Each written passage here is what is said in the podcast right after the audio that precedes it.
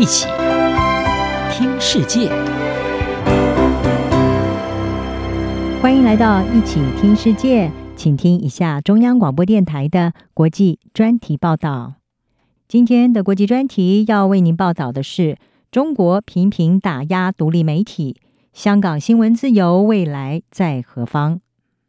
二零一九年香港爆发大规模民主抗争之后，中国当局二零二零年对香港实施严厉的国家安全法，并且以此逮捕众多参与抗议的政治人物及异议人士。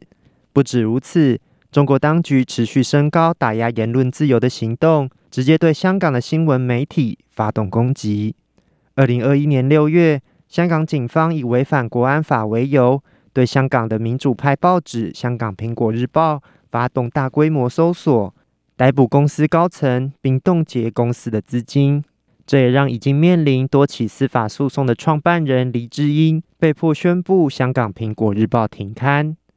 在停刊当天，不少香港民众聚集在《苹果日报》总部大楼外，向这份陪伴他们二十六年的报纸告别。但香港苹果日报停刊只是港府打压新闻媒体的开端。二零二一年年底，香港警方以串谋发布煽动刊物的罪名，逮捕独立网络媒体立场新闻的七名高层人士，包含著名歌手何韵诗在内，并冻结公司资产，迫使立场新闻停止运作。几天之后，另一家独立网络媒体众新闻宣布，由于员工无法在平安安全的环境下工作。因此决定暂停营运。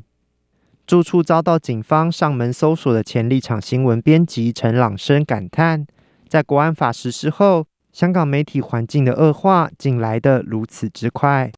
我哋其实系受过大环境影响嘅。咁我哋作为传媒，一个咁敏，我们其实是受到大环境的影响。我们作为传媒，一个这么敏感的行业和部门。即刻就感受到那个威力，完全可以理解。大家以为《苹果日报》它有上千人的，难道会受影响吗？它依然关门了。根据无国界记者协会的新闻自由报告，香港的新闻自由排名已经急剧恶化，从二零零二年的全球第十八名退步至去年的第八十名。尽管香港特首林郑月娥在两家独立媒体关门后，仍维持一贯论调，坚称香港新闻自由没有受到破坏，但自从国安法实施以来，已经在香港新闻界形成寒蝉效应。根据外国媒体记者协会去年的调查，有超过八成驻港记者认为香港新闻环境恶化，并有将近半数的人正在考虑或有离开香港的计划。事实上，香港新闻自由恶化不止不利于香港，对全世界来说也是巨大的损失。现在说新闻自由已死还太早，但是显然情况非常不利，非常艰难，非常具挑战。而这对香港来说不是好消息，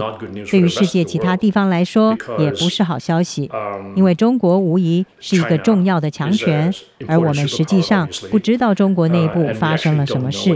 它完全是个黑盒子，因为所有的这些媒体打压。未来不止香港仅存的几家独立媒体可能将持续面临打压，国际媒体也很可能成为香港政府锁定的对象。目前，包含美国有线电视新闻网 CNN 及彭博社等国际主要媒体仍在香港设有据点，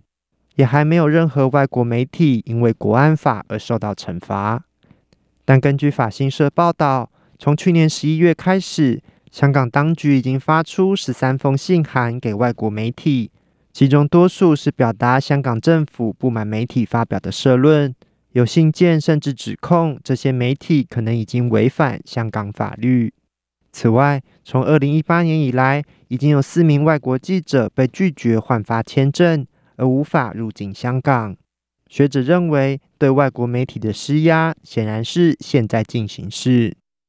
国际媒体会是下一个吗？这不是个问题，他们已经被针对了，是吧？所以问题是会有多少、有多严重以及多激烈。但是毫无疑问的，国际媒体已经受到来自政府要求配合的压力。从苹果日报、立场新闻到众新闻，在中国不断加强打压新闻自由的行动下，香港新闻界正面临前所未见的寒冬。央广编译，郑锦茂报道。